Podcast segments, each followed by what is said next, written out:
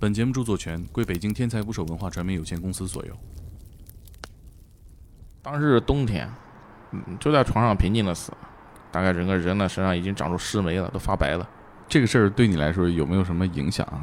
也没什么影响。这个是因为我们当时张警察说我们领导带的好，我们教导员就说你们穿的警服就天下最辟邪的东西，怕什么怕呢？嗯，真正接受不了的是，是我同事就死在我的面前。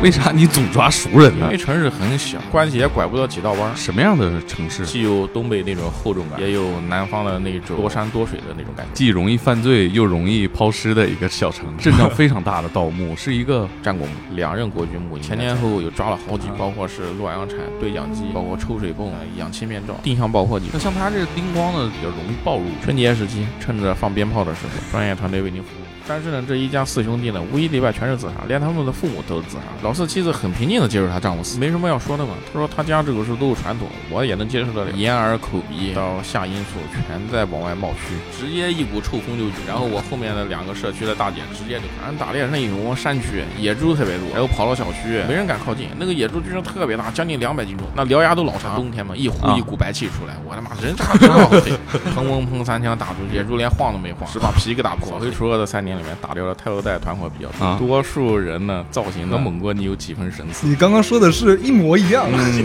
有点面子。请点击订阅我的播客，拜托了。Now I got to cut you. 打捞最带劲的职业故事，这里是天才职业，我是猛哥。今天一起来聊天的还有我的同事，天才捕手计划的编辑小旋风峰峰。大家好，我是天才捕手的编辑小旋风。然后呢，我们今天的嘉宾是我们很熟悉的职业警察，也是我们身边的陌生人系列的作者讲述。在今年，我们出版了一本书，叫《呼吸在一米之外》，讲述的故事也在其中，他也是作者之一。我们欢迎讲述。大家好，我是讲述，一位普通的南方小城派出所民警，也是自己自己制成一个非典型民警。讲述那个身边的陌生人系列，是不是因为你总抓熟人？嗯，可以这么说，而且是涉案人员基本都是能熟悉的，能聊两句的，还有就是能多多少少挂上点关系的人。为啥你总抓熟人呢？这个我其实一直想当面问你一下因为城市很小，所以说关系也拐不到几道弯儿，啊，就是这么个原因。你们那是一个什么样的城市？城市就是一座普通的一座南方小城，但是呢，它又因为嗯采矿业又是发达了很多年，既有东北那种厚重感，也有南方的那种多山多水的那种感觉。既容易犯罪又容易抛尸的一个小城，是吧？所以说，既有故事，也不缺人。缺不缺警察？警察不缺，我们那边警力还挺充裕。就是因为犯罪行为太多了。嗯，犯罪行为近几年应该说非常非常的少，也是治安这几年大幅度扭转了一个效果。刚刚我和蒋叔不是在这会议室里等你嘛？啊，然后我们俩就看着你，蒋述他突然跟我说有了个新发现，他跟我说他从警挺多年了，自己有一套辨别罪犯的经验，在我们公司里边纵观了一下，嗯，然后他跟我讲了几个特征，嗯。来蒋述，我们最近就是扫黑除恶的三年里面，打掉了太多代团伙比较多。啊，你这样看着我，我有点害怕。多数人呢造型呢和猛哥你有几分神似，我操！你刚刚说的是一模一样，留点面子。我跟你说，他一直是我们这个团队的这个外形邪恶担当。他呢最多就像个吸毒的，而你 吸毒因为属于治安案件嘛，是我我长得像那个刑事案件的是吧？嗯对，那就是刑事案件了。薛峰，我跟你说，这是没把杨哥请进来，把大洋马请进来，讲述当场就得抓他，你有有，刚刚他说了以后，我马上请他看了一下大洋马，是？吧？然后他说大洋马不像，猛哥才像啊，哎，这为啥呢？大洋马平时就是 那个雕龙画凤的那个卫衣、大皮鞋是吧？牛仔裤、大链子，为啥他不像？不是，你们把眼镜去掉更像，我一般像什么样犯罪？都是那种往人家门口一站，手里掂个一张借条，一一把砍刀，就是那种很典型的一种套路贷讨债人员。反正你对我形象的描述我都会剪掉。我还挺意外，我以为都是凶神恶煞，我看着不是慈眉善目的吗？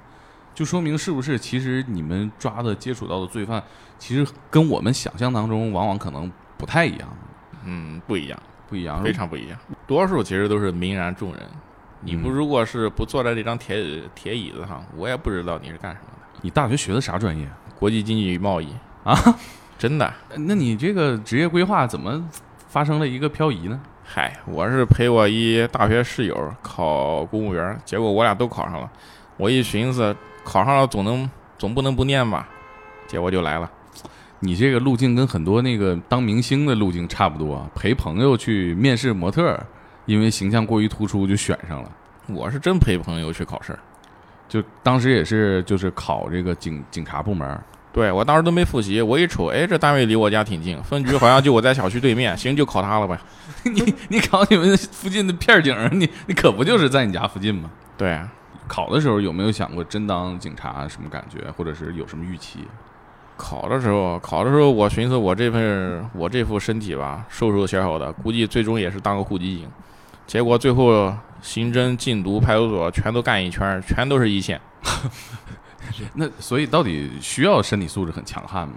嗯，需要，还是需要的。最起码你熬夜得撑得住啊。抓这个吸毒的、贩毒的，比如说像小旋风这种，你好像也不太需要你有多能打吧？啊，不需要。来来来，做个尿检，咱一尿就清楚了。就是真实情况当中危险的这种动手的情况多不多？嗯，也有。比如说，二零零八年六月，二零一八年六月份抓一个贩毒的。当时呢，给的情报不是太准，支队那边说这个贩毒呢，很可能就是在早上九点整左右，在一个市中心雕塑下面进行交易。当时我们也就是赶得比较早，八点来钟就到了。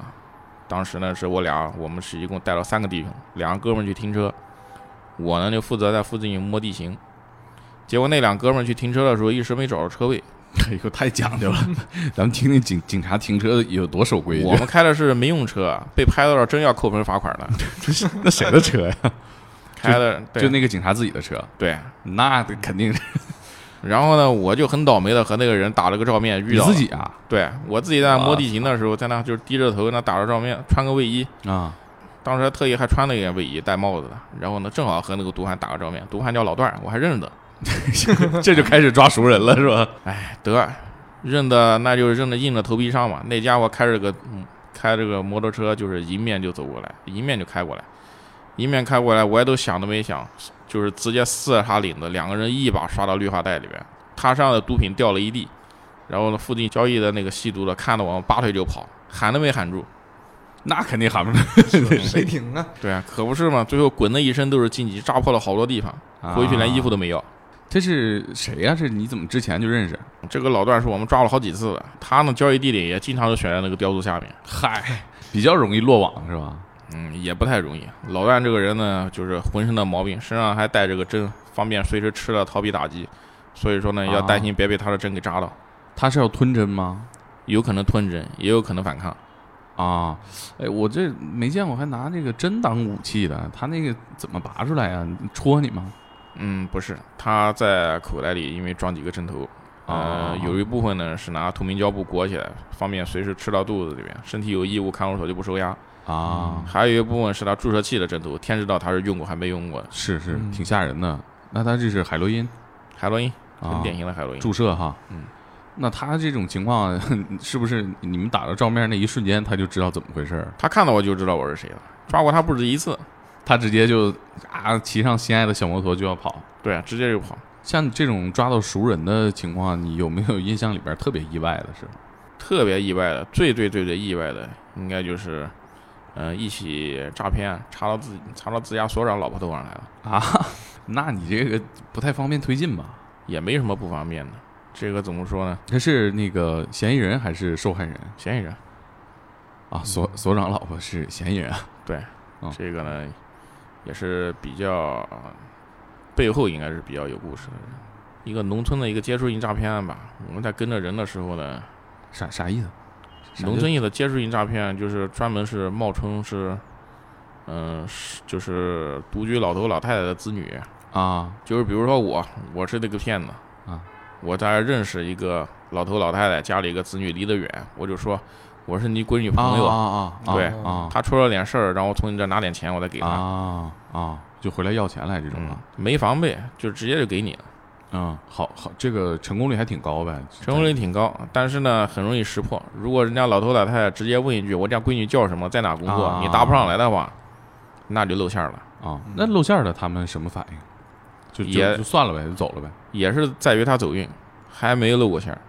我那这这，我觉得这个大家也都跟自己的家里边儿老人说说啊，多问两句啊，嗯，别因为太着急。有时候村里人他朴实啊，他没想到会有这么多套路，嗯嗯，那他总共骗了几个呀？三四个吧，大概是，可着一个村儿骗嗯，也不是一个村，附近几个村。啊，这是你们当时接到报案去去去抓接到报案，然后跟着监控是跟了一路，然后呢，发现他把这个钱还没误认呢，又存在一银行里。我们就调那个储户信息嘛，就知道这人是谁了。是谁呢？最后呢一查，就发现呢原来是别的区的一个所长家属。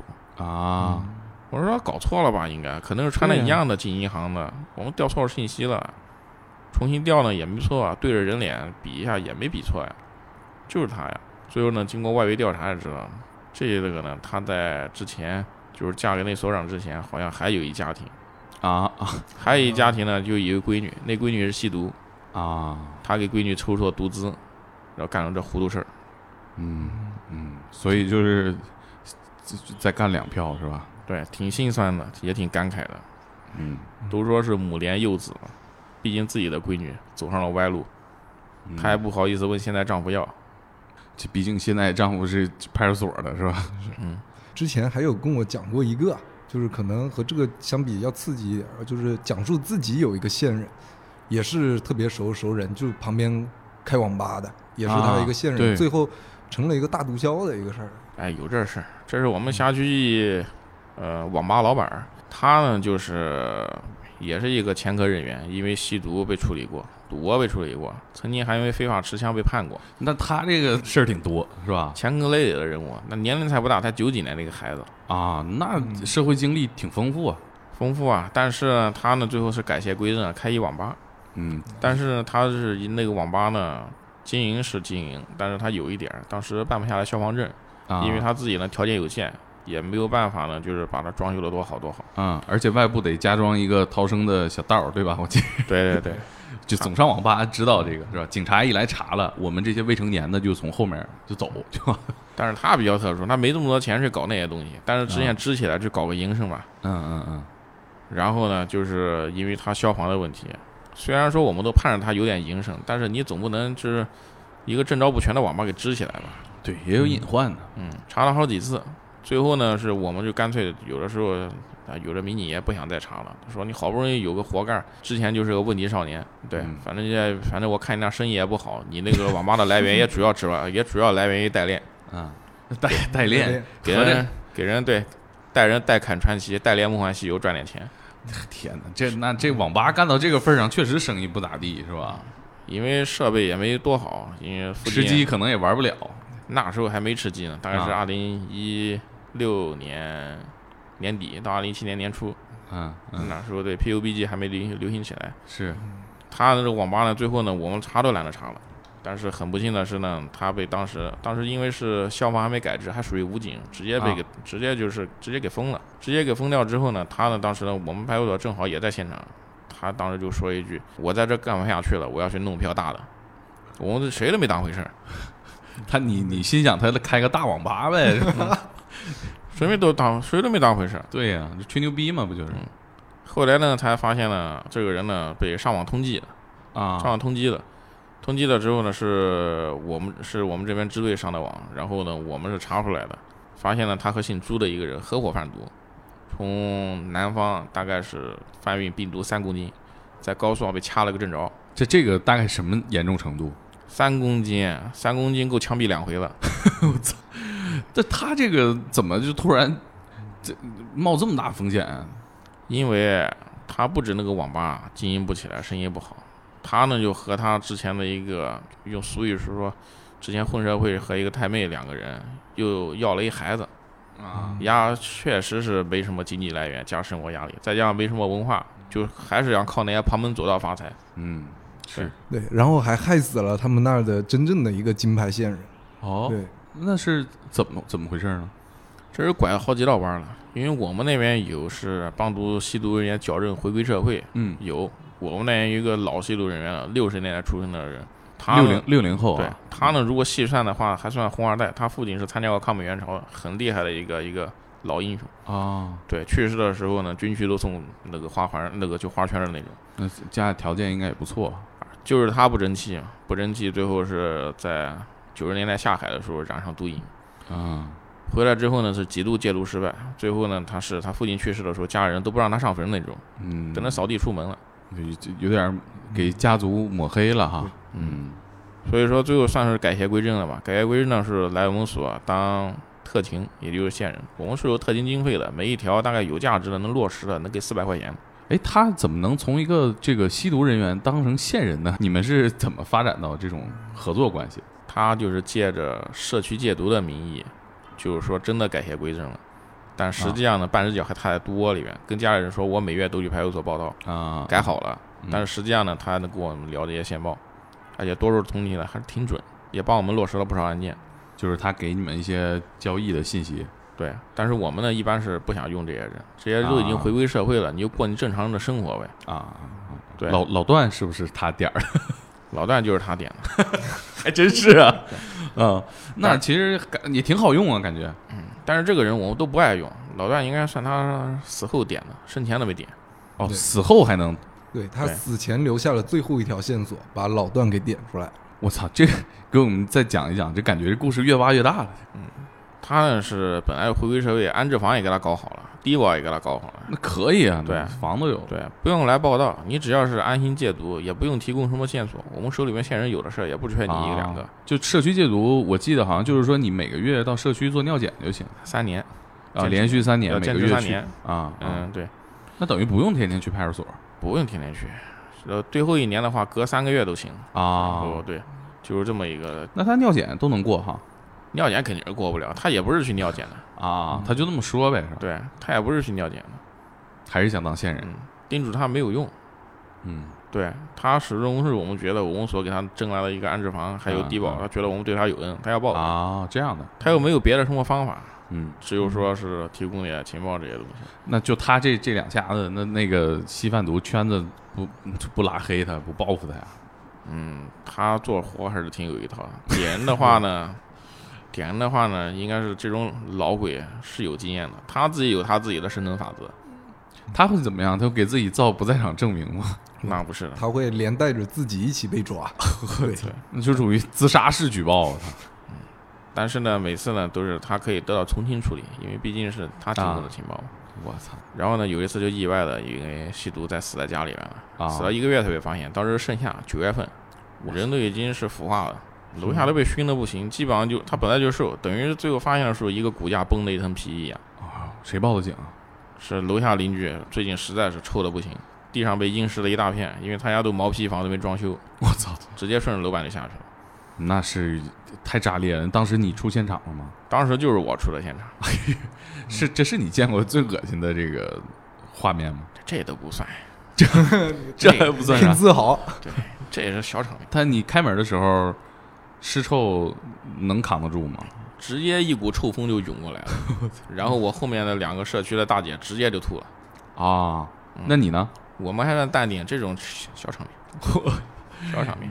但是我们觉得那个尸臭呢是臭味加霉味，就特别深重的这种霉味，非常独特的那种臭味。你去之前是不是就看着地址也知道是他呀？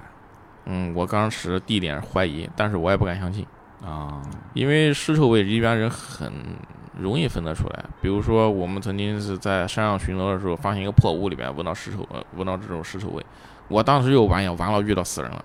啊，后来呢是小心翼翼的，就是一脚把门给踹开，发现里边不过是一个死去的是猫啊狗啊的动物，但是尸体的臭味就是那那种样子，很独特。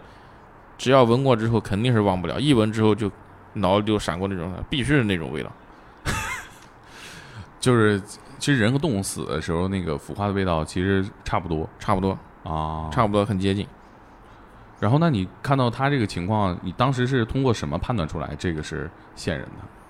嗯，他呢就是穿了一个大蓝裤衩，跪到地方，手指抠着地，死的是非常的痛苦。啊，手里面还抓着针管，死的他非常人死了怎么会是跪到地上的呢？就是他不都应该是躺在地上或者趴在地上吗？应该是注射过以后那个药来劲了，跪了头贴着地，手抓着手抓着地面，应该是非常痛苦。啊，这个他他注射的东西应该是有点问题的。啊嗯，最后呢，大概是查了出来，嗯，他这个他这个手机通话记录就是来源于一个刚出狱不久的老段。嗯，于是呢，我们就顺藤摸瓜摸到了老段。啊老段呢，为了脱身呢，又供出了那个网吧老板小季。啊，他真去干一票大的了。他真去干票，我们都不敢相信。他说他当时没说是小那个人姓季，他说啊都没说是谁。他说这个人呢是我们这边一个年轻小伙子叫小飞。嗯，叫季飞我说是是季飞啊。他说我不知道啊，反正就是这个名字。一看最后果然就是他。那这是大事儿，这就跟以以往的可能就是吸个毒性质还不太一样哈。不是太一样，他这个贩毒是公斤级的贩毒，一般是难逃一死。啊，那最后老段和小季基本就都老段倒没啥，老段最后是微量贩毒，大概啊。最后是判了有五年多。小季啊是直接是枪决，我那个我看 你写的故事里有一个还抓了一个盗墓的，嗯。而且这个盗墓是属于那种阵仗非常大的盗墓，是一个什么年汉代墓，战国墓，出土了二十八个编钟。对，挺厉害的这个事情。因为战国、楚国最后一个都城呢就在我们那地方，啊。大概有两任国君墓应该在哪里，分别是楚考烈王和楚幽王。这个墓应该是楚国的一个国君的墓，那这个墓在当地应该挺明显的，是个是个保护单位吧？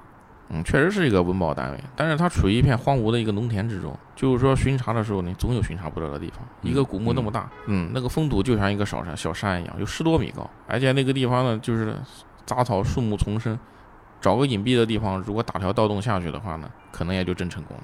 啊，这个是一个专案，确实是跨度时间比较久，牵涉的人员也非常非常的非常非常的多。但是呢，是这个墓呢，确实无疑是很多很多盗墓贼的目标，前前后后有抓了好几波，但是这一波呢还真成功了，是来自于外省的和本地属于勾结作案。是河南的，嗯，他们那边分工非常明确，分工非常明确，嗯，大概什么样呢？有在外围收买村民的，收买附近村民的，嗯，也有负责爆破的，还有负责销赃的，以及到最后，以及到最后还有负责统筹这些人行动的，啊包括是洛阳铲、对讲机，包括抽水泵，还氧气面罩，可以说是一个高度一个集团化、作业化、流水化的一个一个团队。他们这个是不是基本上是中国盗墓的这个行业的顶尖儿团队啊？可以说是一个相当相当专业的团队。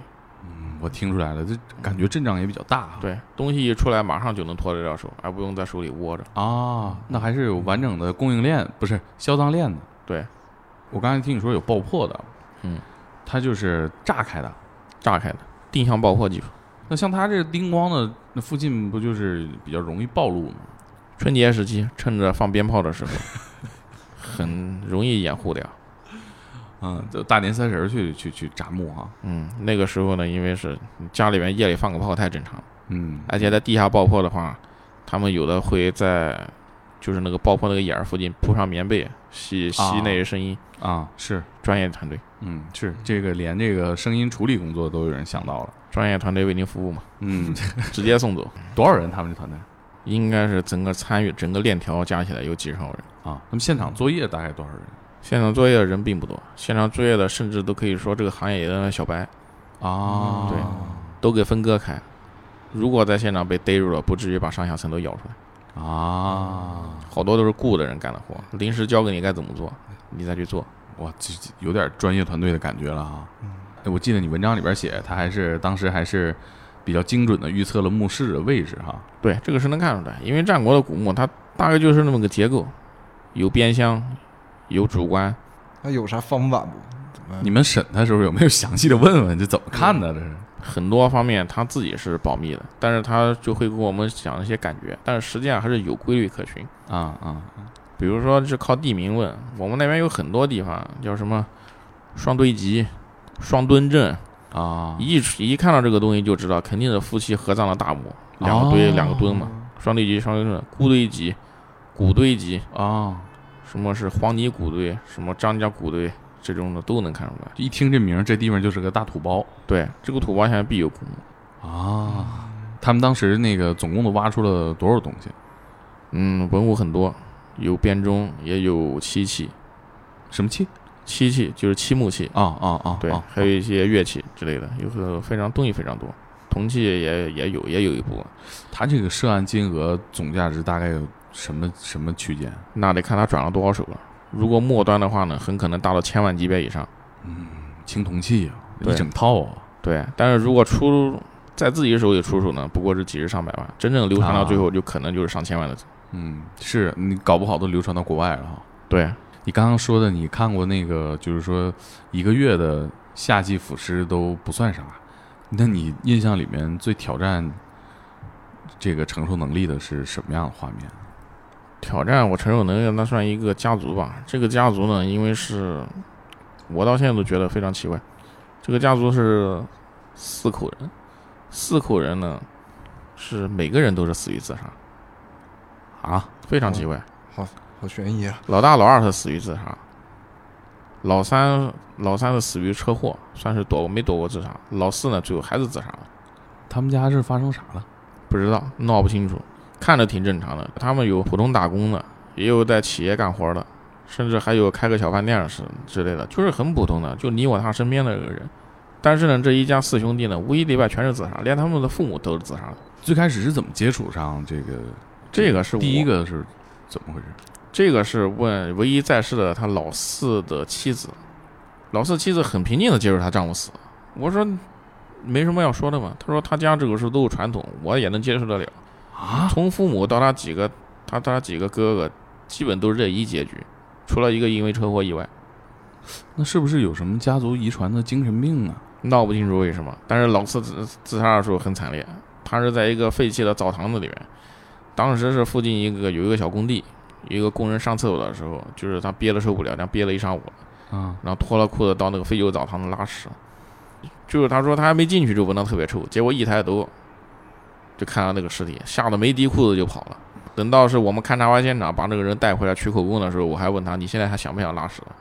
他说我估计到明天都拉不出来了，都得怪你们。吓吓快吓回去了。那他怎么自杀的？一个很普通的一条布条，系着脖颈，然后呢挂到那个窗棂上，然后上吊了对，然后他自缢，然后脚底下垫个砖头一蹬，那个蹬掉了。啊？那这个对你来说震撼最大，主要是这事儿本身，还是说是主要是画面整，五月份那个人眼耳口鼻到下阴处全在往外冒蛆，不停的就是滴答一下水，一滴水里面含量全是那个虫子，每一滴水里面都含有若干个虫。你然后那现场，对，然后那个虫再聚集起来，再重新沿着脚往上爬。这个吐了没？嗯，当时我没吐，这种事见的也比较多了，没什么好奇怪的。你第一次见到这种画面，你还有印象吗？第一次见到这个画面是一个独居老人在家去世的，当时是冬天，嗯，就在床上平静的死，平静的去世的。被子当时殡仪馆掀开的时候呢，大概整个人呢身上已经长出尸霉了，都发白了。啊，对，味道倒是没什么味道，味道很淡。那会儿你当警察多久了？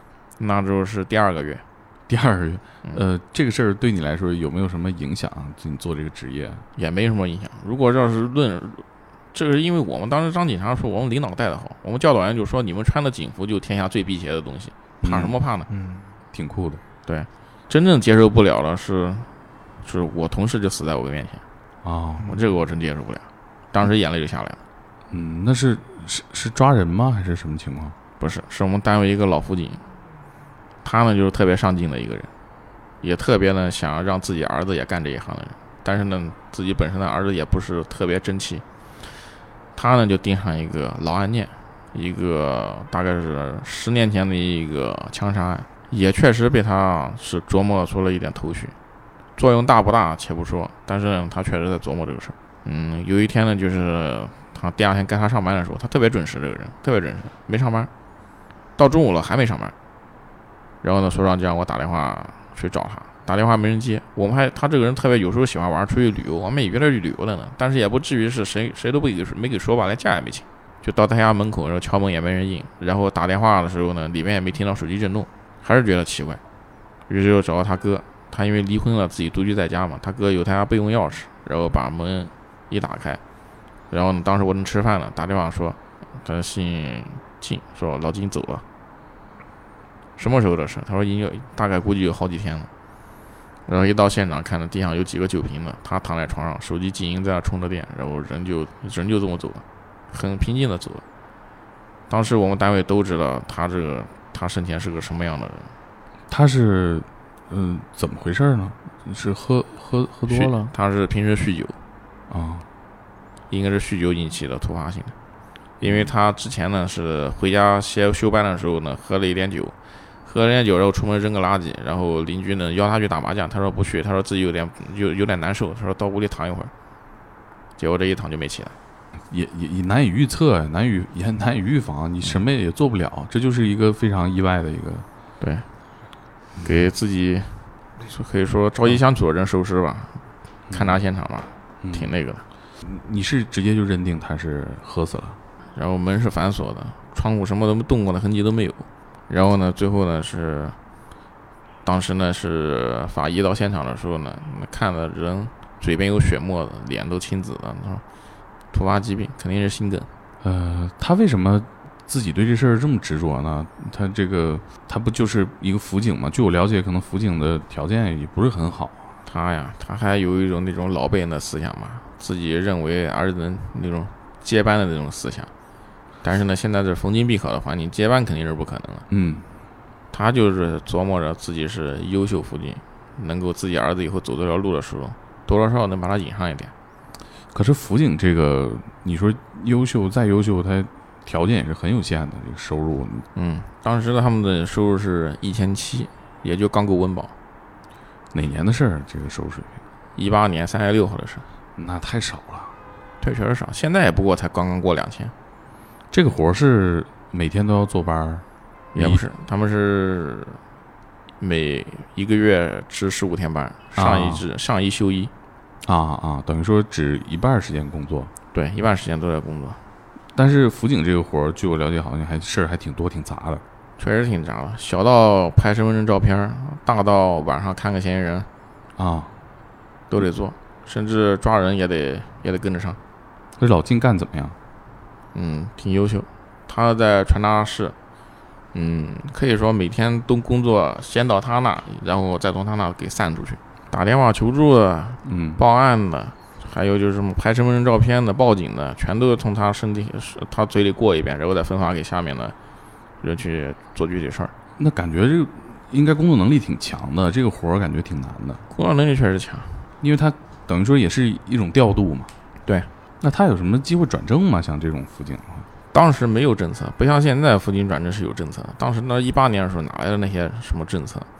他寻思的就是得让自己是这这这样了，得让自己儿子给干好。那他儿子后来当警察了吗？儿子没有，儿子最后连辅警都不愿意干，他和他爸没什么感情。那他原来是干嘛的？他原来他原来就是国营国营厂的一个下岗下岗工人，嗯，等于说是之前一直就没有机会转正吗？对，之前没有，之前因为国营工厂下岗改制的时候名额有限，有的人呢真改成直接就改成民警了，那个是非常非常走运的，名额也比较少。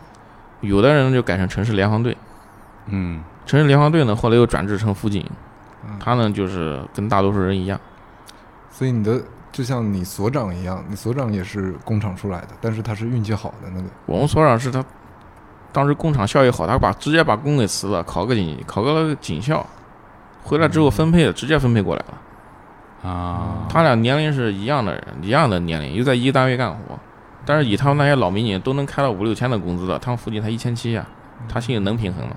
啊，那你说他支持他这么认真干这个活儿，他是特别想当警察吗？还是对这事儿特有理想啊？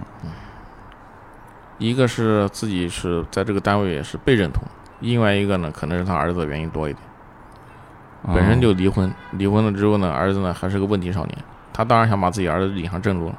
很热爱这个工作，或者说你很希望把它干好，但往往可能不见得有这个、呃运气啊。运气和机会，就等于说是你职业过程当中对你触动比较大的一个事儿啊。对，给自己身边的人看尸体，那自然是不好受。对呀，你看你不光是抓身边的人，也送身边的人哈。嗯，第一个让你觉得特别棘手的案子是什么样的？还有印象吗？刚上班的时候吧，可能是我刚上班的时候是干刑警和干禁禁毒干的比较多，然后呢，后来到派出所之后呢，无所适从，真的无所适从。有事儿小了忽然嗯，调解抓不住重点，被两方当事人来回投诉。调解调解什么情况？调解就是两方就是小孩父母吵架，因为孩子之间的矛盾演变到大人身上，两家人吵架各不相让，最后呢又演变成老师要给孩子调班级这种事，然后呢就是反反复复劝他们是劝和，但是呢一方坚持一方道先道歉，我再道歉，另一方说你给我道歉，我再道歉，那你这个工作咋干呀？这没头了，这。没法干啊，就是这个死套娃呀，就是这个死胡同。最后呢，所长看我我们一个单位一一个月吃的投诉，基本上把我们一年都给占了，直接 对，直接就把这工作给扔给其他人了啊，对，扔给那些会能说会道那些老民警去了。我还没想到这个对你来说是比较难干的事儿，人家一下午就解决了事情，我弄了一个月都没弄好。你觉得你比较擅长，就是这份工作里最擅长的是什么？擅长嘛，还是应该是我在办案件方面比调解方面要强得多。这需要什么样的素质？办案件这种东西，只要是耐心和细致，就能出效果。但是调解不一样，你毕竟和人之间交流，可能以人家你的一句话，让人被人给记恨，嗯，导致整个调解工作失败，确实是这样。比如说，你正常办案过程当中最难搞的是什么环节？正常办案的话，最难的应该就是性侵案件，因为只有两个人，啊，他的口供拿不下来的话，那你整个案件等于等于就报废了。就是等于说，你得把这两个人的当时的情况还原，但是没有证人。对，而且像这种性侵案件，谁都知道是重罪，傻子才会承认。嗯嗯，那怎么办？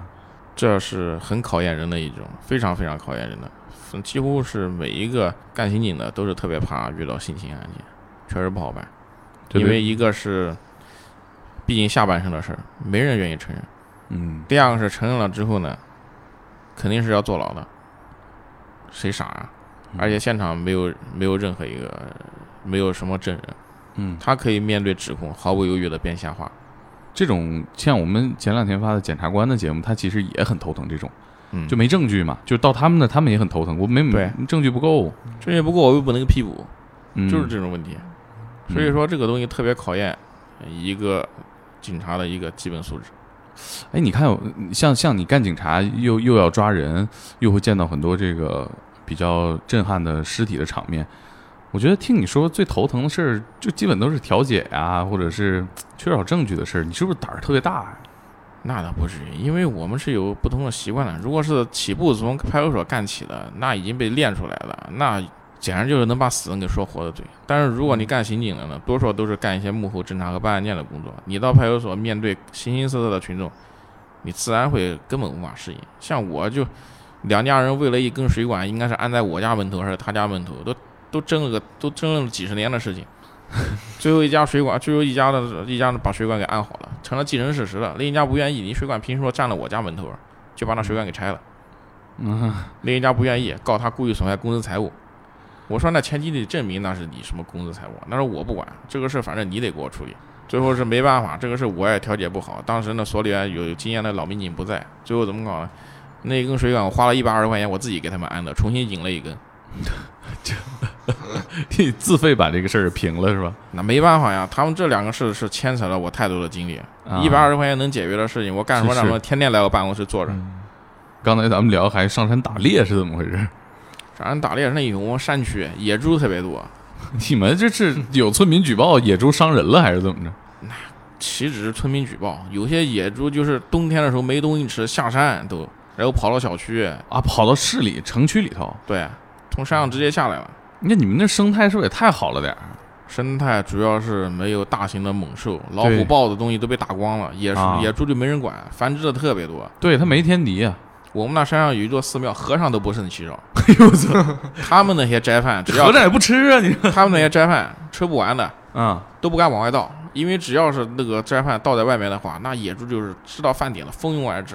啊，我那等于说养是养起来了，对，几十头野猪，这么多，多，那还是一那一个山头的，还不是其他的地方，还是那一片山头的。那就就搞一会儿打猎的，打了给卖了吃了呗。野猪是保护动物，哪能轻易打呢？再说又禁枪对哦，对对对不能，随便打？除非他是威胁到一个。小旋风家不就有有猎人家属？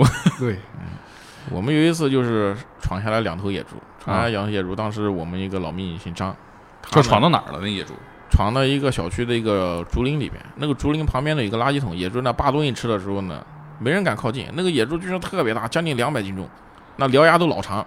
那他那你们哎，你们有没有拍照片儿？这个当时没拍，当时身上那鬃毛是根根直立，没人敢靠近。这个太吓人了吧？嗯，就是那扒东西吃。然后呢，人靠近的时候呢，他就那冬天嘛，一呼啊一股白气出来，我他妈人渣真好黑。这跟他妈斗牛似的。那这是冬天，这冬天人呼就都有白气，更别说那两百斤重的野猪了，嗯比人都重，一股一白气冲出来，然后自己自顾自的在那扒东西吃。嗯怎么办呢？我那姓张那个老民警就是拿了一把手枪，六四号、六四型、六四式手枪，嗯然后里面压了大概五发子弹，啊，砰砰砰三枪打出去，野猪连晃都没晃，只把皮给打破了。野猪生气嘛，对啊，但是它野猪胆子又很小，它就往竹林里钻。啊钻竹林也不是事儿啊，那玩意网都伸不进去了，竹林那么密，没有办法，一个匣子打完了，野猪就破脸皮，太狠了，战斗力太强了。拉警戒带，一些人在那围，啊只有把它给围住，等野猪出来的时候拿网给嘎把它给网住。但是我当时在现场的时候，我也觉得扯，那野猪两百斤重的，想冲对啊破我们这个网，不还是轻而易举的？浑身是是吧？五花三层肉，你这嗯，当时那是两把枪，大概是两个弹匣打空了，没用，有不少把有打断竹子的，但是打中野猪身上的呢都是少数。啊，就是围让他拿拿网是什么样？是是是那种渔网，还是说拿一个杆儿带网兜？网兜？对，带杆的网兜那谁那你拽不住啊？那肯定拽不住啊，但是那东西我们手头只有那种东西，啊，套住了之后就乱枪打他手枪那种东西准头也不是特别好。啊对，有不少打地上的，也有打竹子上的，但是打到野猪身上的呢，仅有几发，但是呢，也只是破了脸皮。你指望野猪把血流血流死，我看也有点困难。就是给大家科普一下对，就是我家猎人家族，对，猎人世家对我们那也是盛产野猪，但是野猪它皮其实不是单纯皮，它它会在泥地里边儿打嗯滚，打滚以后去蹭松针，给自己晒干，像个盔甲一样，所以就是箭啊、弩啊、普通的子弹可能打就是流血效果不太好。哎，你们家族是怎么打野猪的？我们家族的话得猎人证啊，然后但是以前特别穷的时候，他们其实没子弹的，他们、而且野猪会下来拱地，一拱地家里就得饿死人，就是野猪啊荒很厉害，有害这个对，然后他们就会拿一个报纸啊包上番薯，啊然后还有火药，还有石头。毒药没有用，野猪那个体量毒药没用。哦，然后毒都不行对，然后番薯、石头、火啊药放在一起，然后野猪一咬，咔嚓火星出来，大半个头就炸没了。啊，那个东西在我们那也有，外号叫一咬炸，一咬炸对，对，外号叫一咬炸，但是我不敢用那个。那玩意因为是有的家里面，我们那有养羊的，也有养马的，啊，啪一咬把人家家畜给炸死了，赔都赔不起。那能炸那么大劲儿啊！对，那玩意就叫一咬炸。而且这东西叼着时候冲你过来了，这个 这也挺挺危险啊！我那也不敢玩那些东西。一 咬炸一咬炸，对，就叫一咬炸。太形象了。嗯，那这个你们那儿其实是对这个是还是也是经常是不堪其扰对他就是他会把你家，比如说如果你家木头是松木或者什么好一点木材漆了比较响，他会下来蹭啊，对啊，，把你的那些田啥的全全给拱了。嗯就是比老虎还讨厌，老虎会比野猪，野猪还不怎么怕人，老虎是就见到人就走了。对，猫科动物也比较敏锐敏感啊，不像野猪皮糙肉厚哈。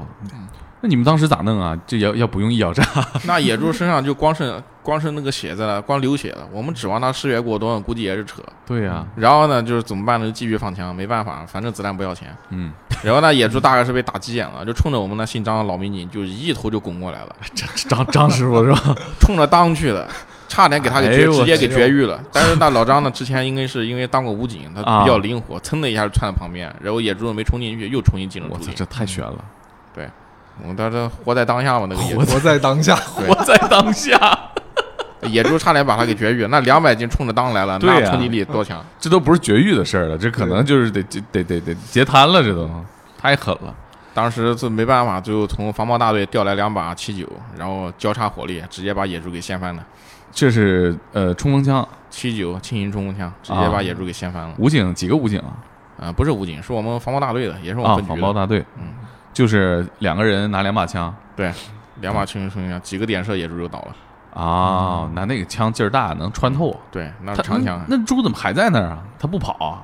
猪啊，在竹林里边不敢跑，这逼被我们逼在一个角落里边了。啊临死想搏一把，差点把老张给废了。老张事后怎么评论这个事儿？老张事后他说：“我就要把这个玩意给吃了，我要报仇。嗯，怎么样？后来你们吃了吗？”最后呢，应该是几个派出所吧，你一条前腿，我一条后腿。你分了对但是据说呢，只有一个派出所大厨能烧得好，其他几个其实咬一口就扔了。那个大厨呢，他会烧野猪，重油、重盐、重调料，把那骚味给去掉了。嗯其他几个单位呢，厨子手艺不够，烧出来的是又臭又难吃。零几年那时候，公安局保障也不到位，加上我们这是一个山区派出所，啊生活条件也特别差。嗯，办案经费和食堂经费都是连在一起的，有时候遇到案件特别多呢，那吃的就得差一点，啊，或者呢就自己自掏腰包。但是当时工资又穷，是你再拿一百多块钱去买个管儿什么这种事儿，咱一多起来了。所以说那时候呢，管理上面呢，就是说也很不方便，很多人呢嗯就是也有不干的。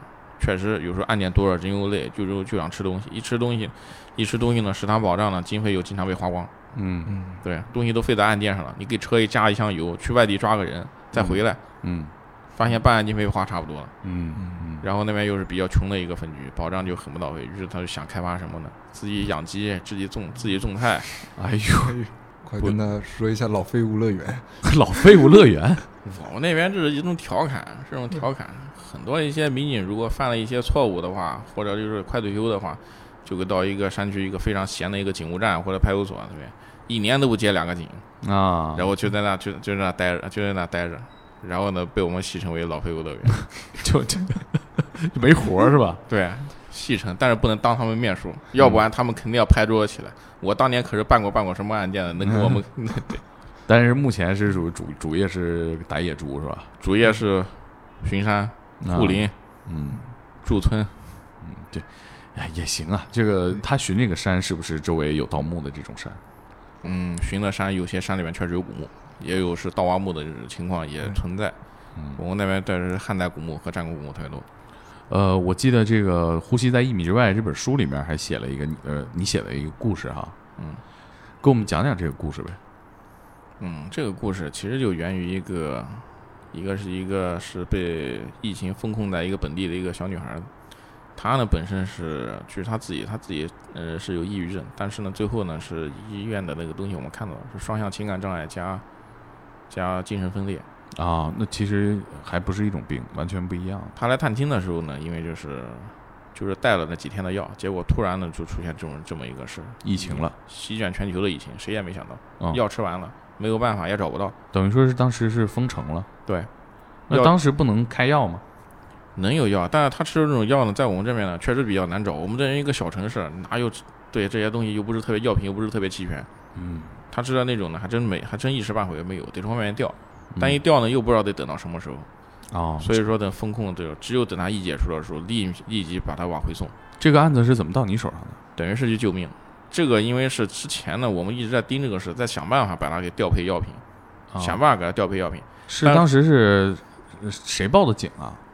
当时是他他姥姥，还是或者就是他奶奶，然后啊外婆是对婆这种说这么一个事儿，说我们能不能帮忙我要调配药品？我们询问了，哎确实没有。从市周边城市调呢，也确实呢也比较难调。啊，他报警是你出的警吗？对，当然是我出的嗯。然后呢，过了没多久呢，他居然又遭遇了一场电信诈骗。啊，疫情期间骗子都没歇着。这，他他们的那个舞台还能继续发挥和操作，对吧？对，疫情期间真是骗子都没歇着，没歇着之后呢，遇到遭遇这种电信诈骗这种事情，我们肯定就重视，又跟他说了一下患者的这个情况。这怎么回事？就是他，就是他，他已经跟你报警说要的事儿了。嗯，对。但是后来我们又又了解到电信诈骗这啊，对，这个顺便给给听众和读者科普一下，嗯如果是自己遭受电信诈骗的时候，嗯，一定要去报警，而且时间不长的话，反电诈中心会给你临时是冻结这个这个这个转账，啊，而且是有一定的成功率的，嗯，对等于一定要及时，等于说你钱转出去了，发现有问题，马上报警是可以冻结的。而且一定要最重要是连接当地的反电诈中心去，把资料给说详细，人家好帮你冻结。这个得警察帮忙联系吧？这个是自行也可以自行接过去，啊可以自行接过去。也可以报案的时候，也可以报案的时候，但是一定要快。啊，多长时间来得及啊？大概？大概是报警之后是两到三个小时之间是黄金时是黄金时间，那可是两到三个小时，现在都到账了呀。两个应该是可以截留回来的，有成功率的，啊是有成功率的，也有不排除不成功的情况，但是一定报警肯定是没错。嗯，明白。大概是一个什么样的骗局？这个事儿这个大概就是很简单一个冒充熟人诈骗，盗号然后冒充熟人，这样就我给小英发微信是吧？嗯，我说需要那多少钱？对，我说你今天那个没钱了啊，嗯转我三百块周转一下。结果他也没心眼儿，然后附近同学呢才发提醒说最近谁谁谁被骗钱，最近号被盗了，千万别信。嗯然后才反应过来，当时啊是出了事情并不长，两个多小时，我赶紧是找那个，当时也巧，反电话指挥中中心值班的那个值班的那个民警正好是我朋友，啊我说他你这个把他优先级给弄出来，这个这这个人情况特殊，嗯本来就没要再遭遇到这种事情，我怕人受不了打击，啊他就优先级的把这个事给弄掉了。嗯，那你对当时对抑郁症有了解吗？当时是有点了解，我因为是在派出所之后就分管精神病管控这一块，精神疾病管控这一块，而且据我自己最近的观察，就是最近几年就是精神类疾病是明显增多，而且有年轻化的趋势。经常到精神病院住医院住医院去接送一些患者的时候，能看到是年轻人是越来越多，嗯呃，这个这个电信诈骗的时候处于什么阶段？还在找药？还在找药。那他药停了吗？药还没停，但是已经将近。但是我们这估算呢，如果这封城还没结束的话，估计是迟早有一天要停。断药了会怎么样？大概？断药了，病情控制不住，可能整个人的精神状态就会出现一个糟糕的一个变化，嗯，自杀嗯或者伤人都有可能。可是 当时这种情况也不知道什么时候疫情有个缓和哈。当时是心里没底，但是看着就是确诊人数和疑似人数越来越少，我们估计就是祈祷吧，这个疫情和他的药这个东西的两个要赶紧是结束掉。嗯嗯，后来怎么样？嗯，后来呢是解除封城的那天呢，药呢也几乎就是见底了，嗯最多还差一顿，然后我直接就给送回家了。那还挺巧啊。嗯那那天是封城是，呃，私家车不让往外开是高速公路解除，是解除这高速高速的禁令了。啊，可以可以看。他是他家是周边的是吧？对，是周边是隔壁市的，啊，当时是你去送他回去，对直接用最快的速度把他开回去，让他高速给我接着，他家里人在高速给我等着。嗯然后因为这个事儿呢，回去之后呢，又统计了一下出差或者是有是有外出经历的民警，然后统一隔离。我因为这个事情就是 隔离了，对这是在哪儿？呃，在居家隔离还是嗯、统一有隔离医院，啊？你还被隔隔隔离多长时间两个礼拜没事儿。啊？对我我觉得讲述就是真是心态也挺好的。对，就是你看咱们刚才就问各种东西，对他来说都是没事儿、小事儿没事儿。对你觉得这个是是你做这一行的优势吗？嗯，主要是经历的多，经历的多，因为这抗打击能力比较强。从小到大，成年之后父母都没管过我，什么事都是我自己来，老婆是自己找的，工作自己考的，几十万的车也是我自己买的，包括来天才捕手计划这边也是也是我自己的意愿来的，对，嗯家人就不操心。哎，一般在小城市，这个好像我我觉得跟父母的往来会比较密切一些哈对。像你这种全是自己搞、自己做主的事儿，我觉得还挺少见的。嗯，独立生活能力嘛，家里在刻意培养这些东西。但是小城市里的人其实很少会这样的。啊，对我我觉得可能就是大家会关系网会紧密一些，是所以我我觉得你的性格其实挺适合做警察的。你警察像你们同事之间会有什么排解压力的方式吗？就是俩字，喝酒。但是我我平时不喝酒，我比他们压力要轻松多了，不喝酒。就是来这个头一个星期，我自己就是熬夜办了一个那个什么盗窃工地案，两天两夜没合眼，然后回去就请了一天假睡一天，然后照常工作，其实也没啥。应该是就是曾经原来在刑警队工作的时候，连续五个星期没回家，人也没洗澡，人都臭了，不要照样光荣，也没觉什得案子这么忙啊？这洗一个一个接一个，等于那啊一阵、一个接一个，一连是手里边接了有七八个案件，五周没回家，家里人都快不认识我了。嗯这强度太大了。嗯，你有没有就是做警察之后对自己有什么改变？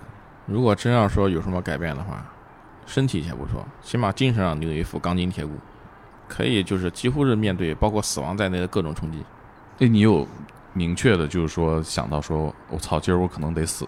就是我没啥。查一个细节，就是讲述明年其实他就要出新书了，啊，对，今年年底或者明年开春的时候，嗯。然后我让他给我写一个序言啊，啊。然后当时我看前面挺好的，就是后边的时候，他突然讲了自己的警号，然后那个时候我就发现他好像对其他问题，我是第一次从他写的那个地方发现他好像对生死这些事儿比较看淡的是，他说如果我在接下来的职工务期间，嗯如果突然就是不幸不幸牺牲的话，请把就是比如说我也没有什么关系，请把这些版税什么交给烈士的家属，对，啊。都是这一些。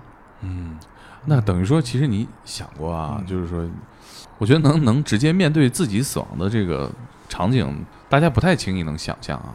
因为是经历过，鬼门关前走过好几趟，也就习惯了。有一次应该是出差吧，嗯，带个武警去他老家去政审，结果呢路上一辆大货车侧翻了，当时我们开的是民用车，也不是军车，也不是警车，那个整个大货车砖头全部都倾泻到我们车上面，把我们直接给埋起来了。当时我第一反应是，完了，这回肯定要交代了。那不拍瘪了嗯，侧翻的时候啊，只是货浇在我们车上了，啊但是车幸好是往前滑了一段，没有砸到车上，啊？非常险，大概就是几个公分。一阵灰，等那个灰散过之后，勉强能通过前挡看到，呃，前面一个大货车躺到地躺到路上，然后我们上面全是砖头，说从门也打不开，从天窗上爬出来了，赶上个车祸完全是一个意外。前面那个大货车就正常行驶，结果有个限高杆，他那个货堆太多了，一车的砖头堆的太多了，被限高杆给刮倒了。然后呢，我们车在后面车距过近，整个就被给埋了。当时第一反应完了，这下子。当时还在一个乡村小道上，我这样就完了，这是客死异乡呀，这是。你当时就有一瞬间就感觉这回很凉凉嗯还有一回是遇了一个出一个精神病的一个警，不是我们辖区的精神病，外面窜过来的，啊在一个楼道，嗯、因为天气比较黑，谁也不知道他手里拿着什么。当我把这个人从楼道里拽出来的时候呢，然后附近的群众是提醒了一句：“有刀。”然后呢，我把一把他推开，直接就是摸枪，然后那个精神病呢就从我指挥他，他自己从自己的右口袋里摸出来一个三十厘米多长的水果刀，当时距离非常近，他要是发病的时候直接给我一刀，我人就没了。刀那习惯刀么那么老长的大这个刀是是他在地摊上花十块钱买的，这个人确实是精神异常。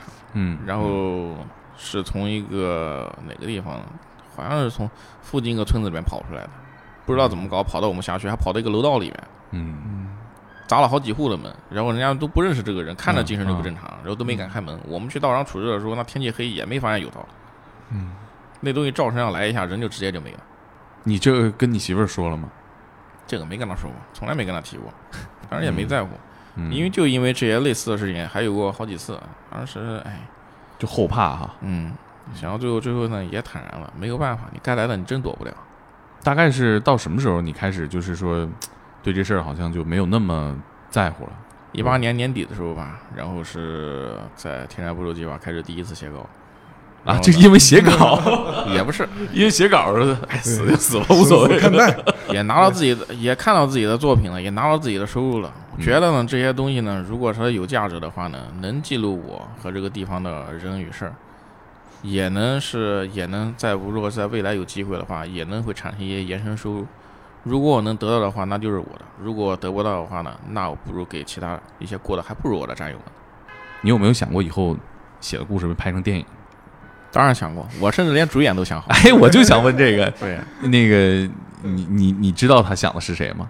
肯定就是段奕宏嘛。啊，我特别喜欢老段演的剧啊，《烈日灼心》里哎，面哎。你俩长得还有点像呢，我突然感觉嗨，段奕宏连相。